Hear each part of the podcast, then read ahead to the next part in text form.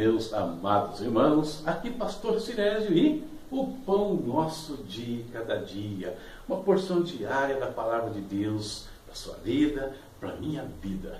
Esse é um quadro do nosso canal A Palavra Responde.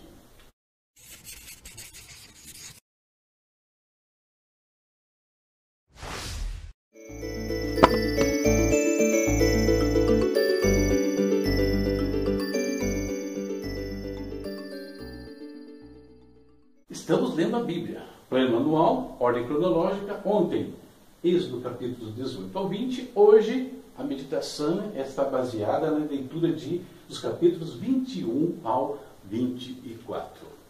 E o tema que eu separei desse contexto é aplicando a palavra à vida. Aplicando a palavra à vida.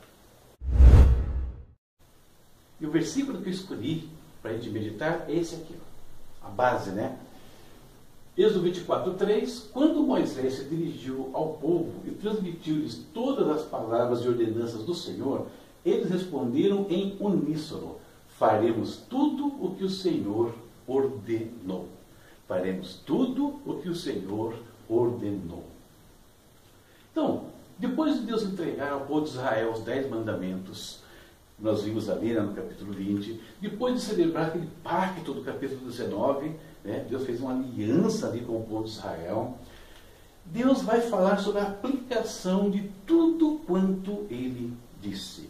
E Deus vai mostrar para o povo dele, para o povo de Israel, o seguinte, que essa lei, ela deveria ser aplicada em todos os contextos da vida deles nas relações conjugais, nas relações sociais, nas relações profissionais e principalmente na vida religiosa, na vida espiritual da nação e do indivíduo. Então, a lei ela teria que ser colocada no contexto da nação israelita. Ela não era apenas para ser ouvida, mas principalmente para ser praticada. Depois de passar alguns anos né, com os seus discípulos, já terminando ali a sua missão nessa terra, Jesus diz o seguinte para eles: Se alguém me ama, guardará a minha palavra.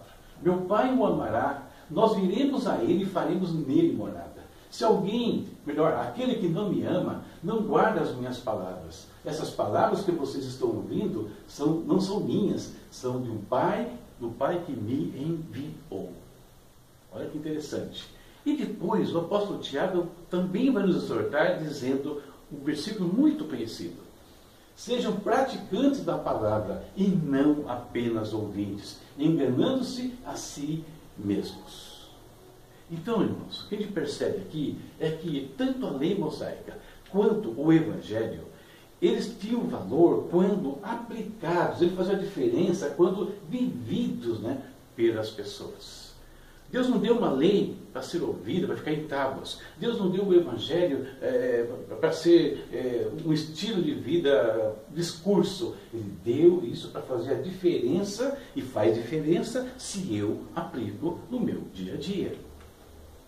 Quando existe uma distância entre aquilo que eu falo né, e a prática, qual é o ambiente que se forma nesse contexto? Hipocrisia né? Nós temos um ambiente aqui de hipocrisia. Por quê? Eu falo, mas não vivo. Nós podemos ver o resultado desse tipo de comportamento na nação israelita. Eles declararam no começo, né? faremos tudo o que o Senhor disser. Né? Uma coisa uníssono, né? foi uma coisa assim que saiu da voz da nação inteira. Mas na prática, nós vimos toda aquela geração que fez essa declaração solene se perder no deserto de fato eles não aplicaram a palavra à sua vida. A palavra de Deus não tem valor em nossos lábios, ela se dissipa, desaparece. Ela precisa cair dentro do nosso coração, pulsar dentro da nossa vida todos os dias, todos os instantes. Ela precisa transbordar né, em nossas ações. Mente, coração, ação. É aí que a palavra de Deus tem que se manifestar na nossa vida cotidiana.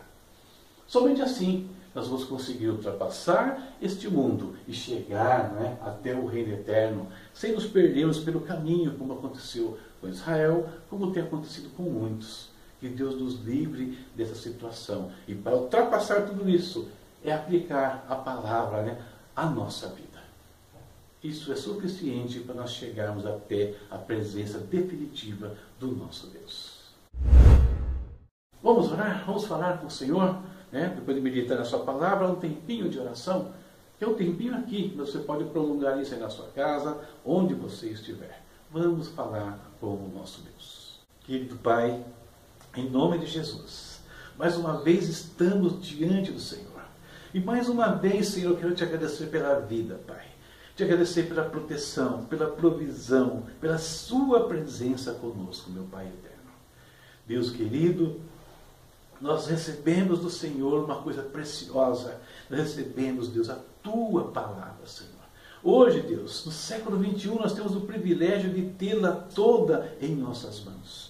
Podemos não ter tido a experiência do povo de Israel no deserto e viver a tua manifestação, mas nós temos o resultado dela aqui nas nossas mãos e essa palavra tem se mostrado ser verdadeira, ser vida para nós, meu Deus. Nós temos visto, Senhor, que se ela ficar apenas do lado de fora, apenas no discurso, ela não tem valor nenhum para nós nos ajude a viver cada coisa que o Senhor deixou ali escrito. Deus, abre o nosso entendimento, abre, Senhor, os novos olhos do nosso coração, para te perceber as grandezas que o Senhor tem revelado nesta palavra. Às vezes, Pai, muitas pessoas ficam procurando profetas, procurando, abre aspas, adivinhos, gospels por aí, Senhor quando bastaria abrir a tua palavra, buscar o teu Santo Espírito e receber revelação direta do teu coração para nós.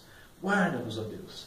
Que nós possamos aplicar isso em todas as áreas, viver cada momento, Senhor, de acordo com essa palavra. Que ela dirija, Senhor, a nossa mente, o nosso coração. Que ela dirija, Pai, a nossa vida conjugal, a nossa vida como pais, a nossa vida como profissionais, a nossa vida ministerial, Senhor, em todo o tempo. E que diariamente nós possamos alimentar dela, meu Deus. Em nome do Senhor Jesus. É a minha oração nesse dia, Pai, para todos que acompanham essas reflexões aqui conosco. Deus, guarda a casa deles, guarda a família, guarda a vida, Senhor. Traz a tua provisão onde ela se faz necessária neste momento, Pai.